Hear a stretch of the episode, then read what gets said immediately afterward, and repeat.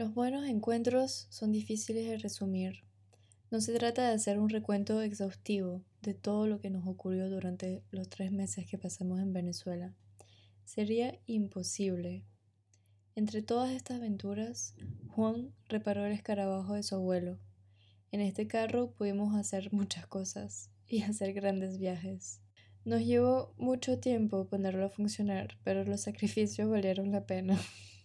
El día que vi a Edwin por primera vez, Juan no pudo venir, pero sabíamos que había un buen motivo que comprobaríamos más adelante. Fue en el café Cospe Café donde conocí a Edwin. No pudo quedarse mucho tiempo, pero pude conversar bastante con él. Una noticia importante fue que había puesto fin al proyecto de Trinidad con su primo, así que ya no podríamos ir a la finca que habíamos conocido. Pero había un nuevo gran proyecto en perspectiva que me puso muy feliz. Un proyecto que consiste en reunir cerezas de café de diferentes productores y procesarlas en un centro especializado en post cosecha para sacar los mejores atributos sensoriales de los cafés seleccionados. Edwin seguía experimentando con procesos de fermentación. Nos despedimos rápidamente, pero me dejó una dosis de café para que pudiera prepararlo en casa y me moría de ganas de probarlo con Juan. El cuadro estaba completo, pero no como esperábamos. Las cosas pueden cambiar, pero estábamos muy lejos de imaginarnos esta separación. Víctor Mondía, a quien conocimos en el campeonato de Brewing, nos invitó a tomar un café con él. Quedamos en vernos en Savignano Café. Esta cafetería tuesta y ofrece café finos venezolanos, incluido el de Víctor Montilla. Estábamos en compañía de la cuarta generación de productores de café. Tomábamos de su café al mismo tiempo y en la misma mesa. Queríamos conocerlo, conversar con él y escuchar toda su historia. Su padre había abandonado la finca familiar por múltiples razones. Ya no creía en el rubro del café ni en los beneficios que podría obtener por su producción. Víctor Montilla apostó por esta finca, apoyándose en su savoir-faire y sobre todo en el aprendizaje continuo para alcanzar una calidad cada vez mejor. Víctor está a la espera de todo corazón de obtener un reconocimiento por la cosecha de este año. Probé su café a ciegas durante todo el proceso de selección de los mejores cafés. Estábamos ansiosos por saber qué puesto obtendría dentro de unos días, cuando se hiciera el anuncio final en el Encuentro Internacional de Café Especialidad. Al igual que él, esperábamos que obtuviera un premio acorde con su compromiso con el café y con el enfoque que le da al manejo de su finca. Valora mucho el ecosistema y está a la escucha de sus plantas. Para él, las plantas se expresan y, con experiencia y paciencia, consigue entender lo que necesitan. Esta es la primera cosecha por la cual se siente realmente orgulloso. Dentro de unos días, sabría a qué punto su trabajo sería recompensado. Había llegado el día. Los productores estuvieron presentes. Habían venido a la capital para recibir sus premios. Queríamos estar allí y conocerlos.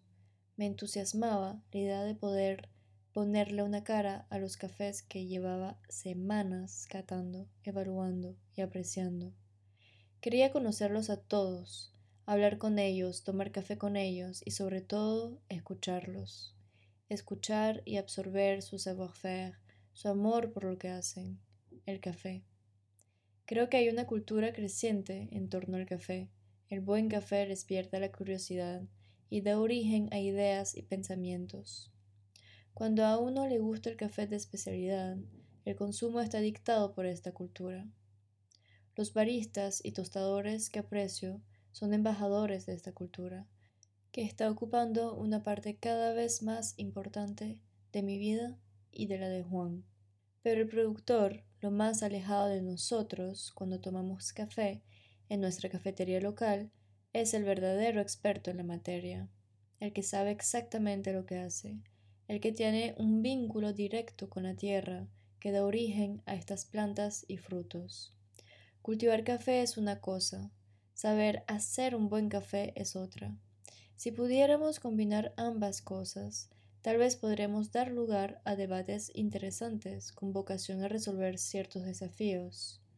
Estábamos en el lugar adecuado para esto. El cronograma estaba bien cargado. Había conferencias programadas durante todo el día. Cada orador iba a hablar del café desde el punto de vista de su propia experiencia, y los ponentes daban mucho que desear. Llegamos. Había gente por todas partes. Intentamos llegar a la zona de conferencias y por el camino nos cruzamos con amigos y colegas. Las conferencias habían empezado y la sala estaba repleta. A mi lado se sientan tres caballeros con sombrero, con muy buena pinta.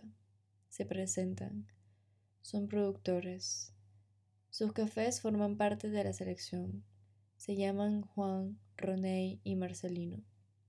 Producen en Boconó. Juan solo tiene 23 años, pero está decidido en dedicar su vida al café, a la finca familiar. Sus padres le aconsejaron que estudiara y no diera todo por el café, pues habían sido testigos del declive de la producción cafetera en su época. Lo hizo para tranquilizarlos, pero su rumbo estaba claro desde el principio. Le gusta aprender cosas nuevas cada día. Es consciente de que se está perdiendo mucho aprendizaje pero le gusta rodearse de sus colegas, los productores de su región. Sigue los consejos de los productores con experiencia. Entiende que en este negocio hay que ayudarse mutuamente y eso también le gusta. Por mi parte, le hablé de mi humilde proyecto de dar a conocer el café venezolano. Me prometió una muestra de su café. Siento una gran alegría y agradecimiento. Asistir a las conferencias de cronograma en compañía de los productores es asistir a la necesidad de aprender. Existe una voluntad sincera por parte de los productores de escuchar, retener y aplicar lo que estos conferencistas vienen a transmitir. Aunque el productor es experto y dueño de su tierra, de su finca, hacen prueba de gran humildad. En Venezuela, Estamos apenas en el inicio del camino hacia el café de especialidad. Hay mucho que aprender y confirmar con el tiempo. La constancia nos permitirá asentar los conocimientos y las habilidades. Jesús Salazar, el cafeólogo detrás del proyecto de Sourcing y Tostado Cafelogía en México, fue uno de los ponentes. Para mí también fue una gran oportunidad escucharlo. Realmente admiro su trabajo mediante el café y del lado de los productores. Su enfoque se centra tanto en la calidad como en los valores éticos que quiere transmitir con el café. También va a la raíz de las definiciones. Es interesante pensar en la diferencia entre un campesino y un agricultor. ¿Tú la conoces? Para Bilal el Ayubi, la búsqueda de la calidad en la taza va de la mano de la tolerancia a enfermedades y plagas del café. Es el creador de las variedades venezolanas Monteclaro y Araguaney. Son variedades resultantes de cruces con otras variedades. Tienen la particularidad de estar diseñadas para adaptarse al suelo y al clima del país. Durante las conferencias, unas sobre la caficultura, otras sobre la historia del café. Pasan muchas cosas al mismo tiempo. Así como conocimos a Juan Cruz, también conocimos a otros productores. Algunos de ellos eran celebridades a nuestros ojos y esperábamos conocerlos y conversar con ellos, sabiendo que más adelante serían mucho más solicitados. Nos llevamos algunas sorpresas muy agradables. José Pereira y Reinaldo Mujica son productores que se hicieron famosos en la cafetería de René Orellana. Producen diferentes lotes de café. Los conocíamos por su café, así que quisimos conocerlos en persona. Nos abrieron calurosamente sus puertas. Hablando con ellos, ya nos imaginábamos en su finca, entre las plantaciones, bajo la sombra de los árboles. Son dos amigos de toda la vida que cultivan juntos café en la finca La Peñita. También manejan la estación experimental El Laurel, que pertenece a una de las principales universidades del país. La Peñita se encuentra a media hora de Caracas, en Miranda, el estado adyacente. Cuando nos invitaron, ya nos imaginamos al escarabajo llegando a la finca. Viajar y visitar finca es lo que más queríamos hacer en el mundo. Visitar la finca de Juan Carlos Mujica confirmó esta necesidad y deseo de descubrir los cafés desde su lugar de origen. Pero durante el ISEF, un evento lleno de emociones efervescentes, solo tenía una cosa en mente, la de sacarle provecho a este momento. Es cierto que era en Caracas, pero también era una oportunidad para acercarse y conversar con la gente involucrada en el medio del café, tanto con los que ya conocíamos como con los que aún no habíamos conocido. Así que había trabajo por hacer. Cuando conocimos a Francisco Rosales, nuestra perspectiva cambió un poco. Ya no teníamos en mente el viaje a las montañas antes de nuestro inminente regreso a Francia.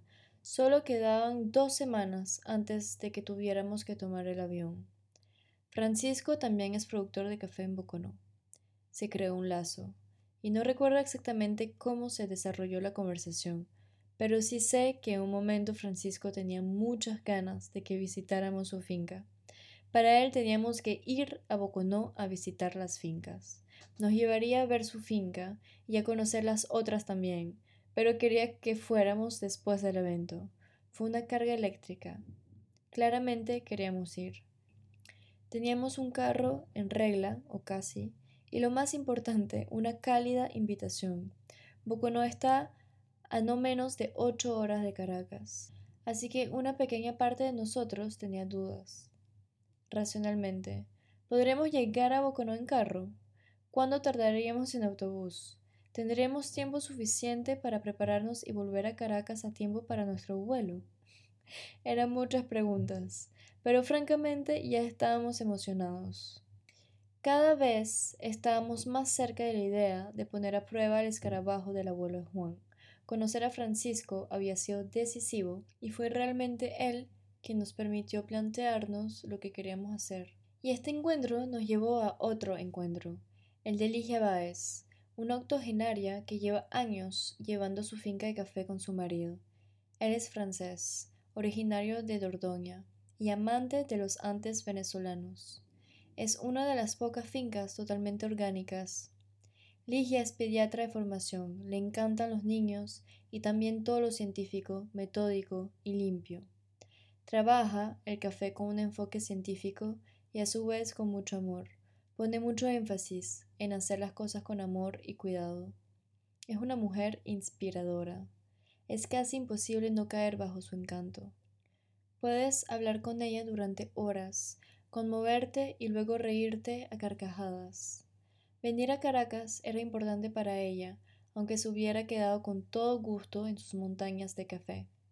Es un esfuerzo muy grande viajar tan lejos e ir y venir constantemente del alojamiento al salón, pero es importante. Para ella, sus hijos y el equipo que la respalda. El café es un trabajo de equipo. En unas horas llegarían los resultados. Ligia, Francisco, Juan, José, Reinaldo, Víctor y todos los demás iban a saber a qué punto su café sería recompensado. Sin duda, es suficiente reconocimiento haber llegado a esta fase del concurso, fruto del arduo trabajo pero la subasta de los mejores cafés permitiría a los productores rentabilizar los costos asociados a la producción de café de alta calidad y quizás incluso poder invertir en los años venideros. En este momento, en Venezuela, Juan y yo estamos siendo testigos de los comienzos del café de especialidad. Los productores van en la buena dirección, la ética y la moral están adquiriendo cada vez más importancia. La tierra se valora, se explota y se preserva. Ahora, lo que hace falta para mantener el auge, para que la cantidad sea representativa de la calidad potencial de este terroir, es la perseverancia. El objetivo sería que cada productor seleccionado por su café lo fuera también el año que viene y dentro de 10 años porque se aprende de año en año, de cosecha en cosecha, y dentro de 10 años muchas cosas pueden cambiar, pero el café de especialidad seguirá siendo un sector que busca mejorar constantemente, planteándose las preguntas correctas. es un sector cuyo proceder es virtuoso frente a los retos económicos, sociales y ecológicos. Con los gritos de alegría de los productores al escuchar el anuncio de sus nombres, no nos faltaron motivos para echarnos a llorar. Los productores no habían venido solos al evento. En gran parte estaban acompañados por sus familias, y al oír el nombre de sus fincas, saltaban de alegría, se abrazaban, gritaban. Felicidad en todas sus formas de expresión. La caficultura es un negocio de familia, e incluso más que un negocio, es un estilo de vida en muchos casos, no en todos, pero a menudo vivir en una finca, por elección o no, significa vivir al ritmo de los cafetos. Los ciclos dictan los momentos más importantes. Hay una buena razón para saltar de felicidad cuando la cosecha es buena, y aún más cuando se puede cambiar por una generosa suma de dinero. Ligia, Juan Cruz, Ricardo García, Fernando Pedrosa, Francisco en tercer lugar y Víctor Montilla en primer lugar recibieron una remuneración más que justa para sus cafés y nosotros iríamos a visitar sus fincas unos días después, aunque en ese momento de euforia total aún no lo sabíamos. Los productores tenían todos los proyectores puestos en ellos.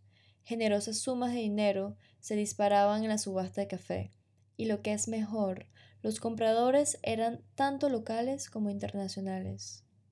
Jérémy, responsable de formación en Belco durante ocho años y ahora tostador en Pia Café, fue uno de ellos.